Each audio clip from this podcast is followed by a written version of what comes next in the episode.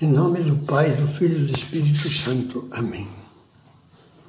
Vinde, Espírito Santo, enchei os corações dos vossos fiéis e acendei neles o fogo do vosso amor. Enviai o vosso Espírito e tudo será criado, e renovareis a face da terra. Com esta meditação iniciamos uma nova série que eu vou dar baseada no meu livro A Paz na Família. Algumas das meditações desta série já foram vistas, eu, as comentei no ano passado, no auge da pandemia, na, na série chamada A Família Confinada. Mas vale a pena ver todas essas meditações em seu conjunto, completas. E começamos agora pela primeira. Se perguntarmos a uma pessoa recém-casada qual é o bem que mais deseja na família, provavelmente responderá o amor. Se fizermos a mesma pergunta a um homem ou a uma mulher já maduros, com longos anos de convivência familiar, é provável que nos responda a paz. Nem todos dirão isso certamente, mas muitos sim.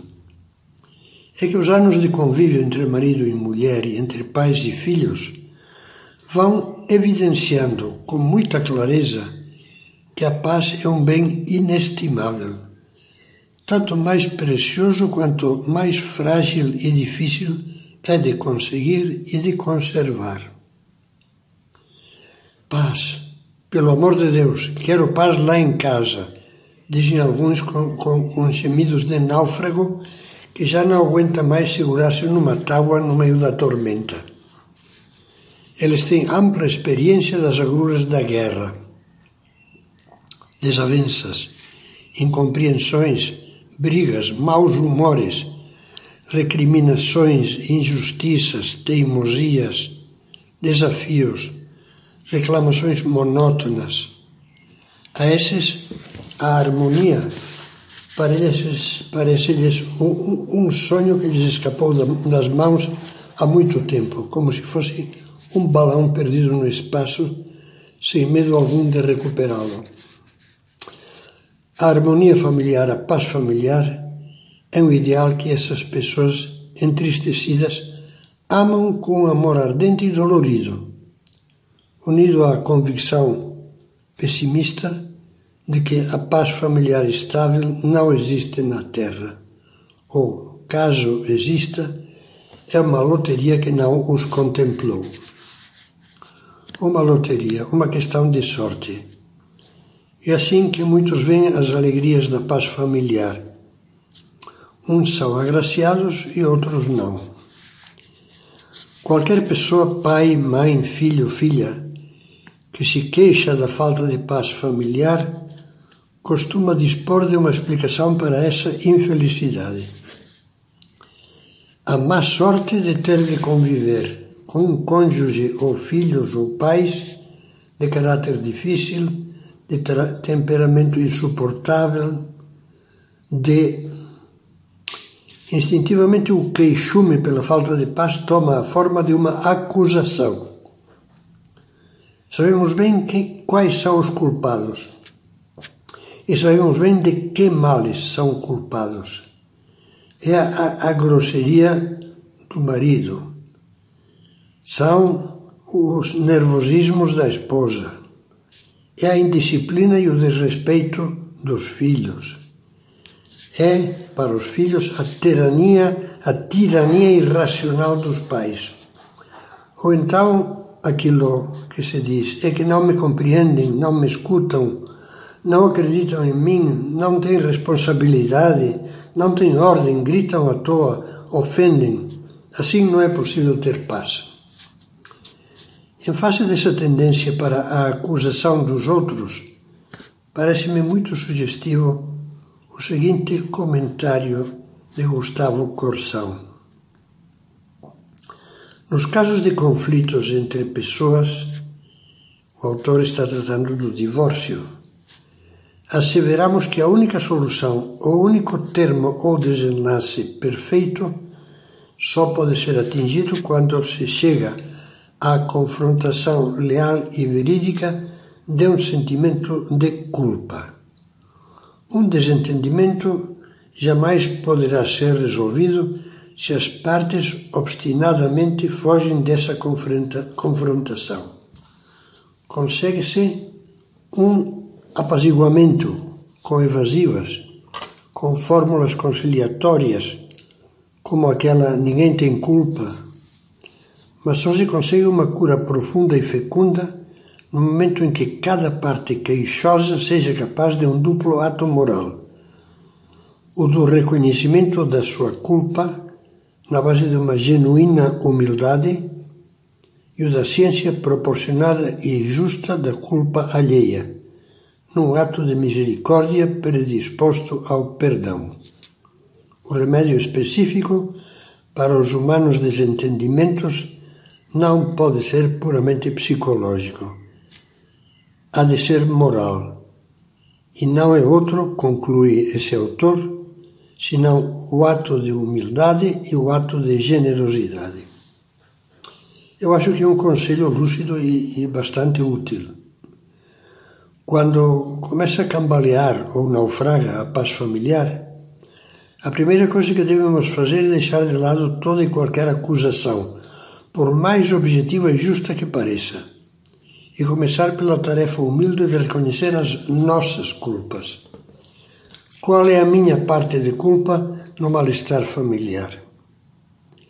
Ninguém nos pede que assumamos toda a culpa, mas sim que comecemos por enxergá-la e aceitá-la sem desculpas, como passo prévio para conquistar ou reconquistar a paz no lar. Depois disso, poderemos dar o segundo passo, o da ponderação serena e objetiva da culpa alheia. E então estaremos em condições de encarar essa culpa com a disposição generosa de compreender e perdoar, de corrigir e ajudar. Uma comparação simples pode nos ajudar a perceber melhor a conveniência de começar reconhecendo a nossa culpa. O coração humano pode ser comparado a um instrumento de cordas. Imagine se quiser um violino, uma harpa ou um piano que também tem cordas. É claro que para extrair do instrumento uma música harmoniosa, uma sinfonia, uma rapsódia, uma sonata, é necessário um bom intérprete. Mas não adianta dispor do melhor intérprete do mundo se o instrumento tem as cordas soltas ou mal afinadas. Por mais que o, o, o músico se esforce, só conseguirá dissonâncias roucas ou estridentes, ruídos abafados, cacofonia. A primeira coisa que fazem os músicos de uma orquestra, antes de que o regente levante a batuta e imponha o silêncio do início do concerto, é afinar os instrumentos. Qualquer amante da música lembra-se desses barulhinhos inconfundíveis de violoncelos, violinos e contrabaixos que estão regulando as cordas. Pois bem, coração tem, por assim dizer, as suas cordas, umas cordas que se chamam virtudes ou defeitos.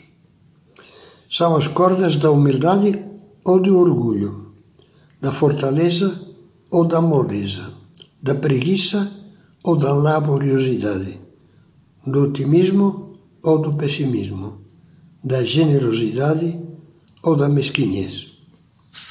Virtudes que são cordas que soam bem ou defeitos que são cordas que soam mal.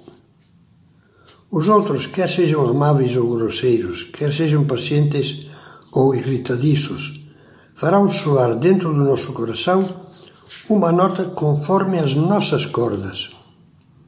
Se a corda da generosidade anda fraca, qualquer atitude da esposa, do marido, do filho, da filha, do pai, que exige algum sacrifício, fará vibrar a nota desafinada do mau humor.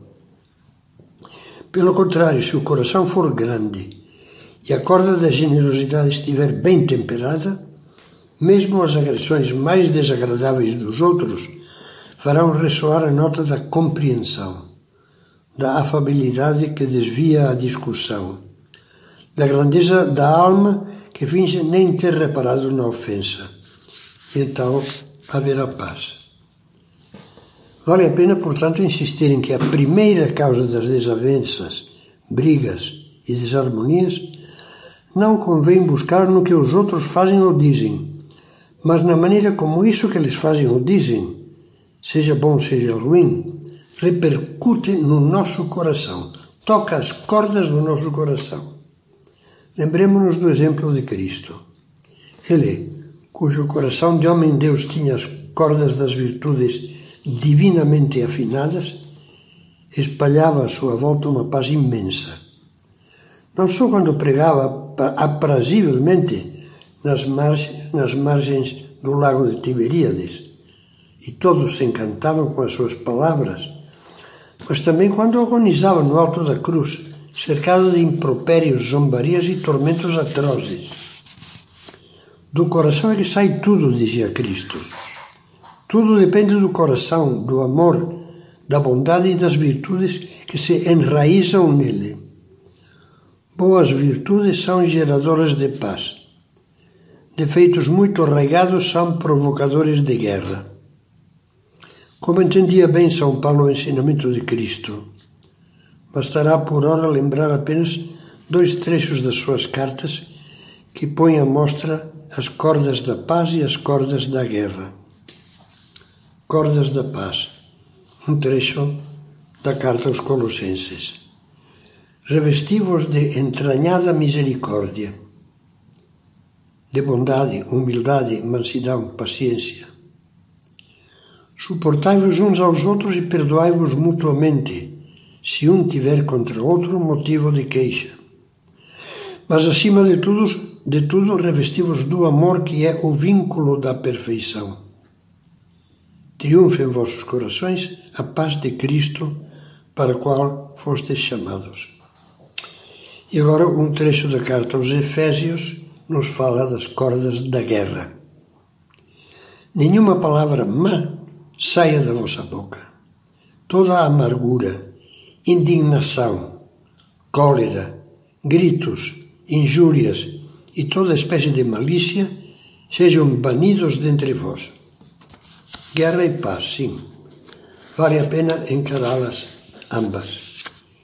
E para que a nossa reflexão seja como uma escada que vai subindo dos fundões até as cumiadas, assim como Dante começou a Divina Comédia pelo inferno, também vamos iniciar essas simplicíssimas meditações entrando primeiro nos porões onde fermentam os conflitos familiares, para depois subir, contemplar com perspectiva cristã, o ideal familiar e procurar, enfim, os caminhos que podem conduzir a família à paz.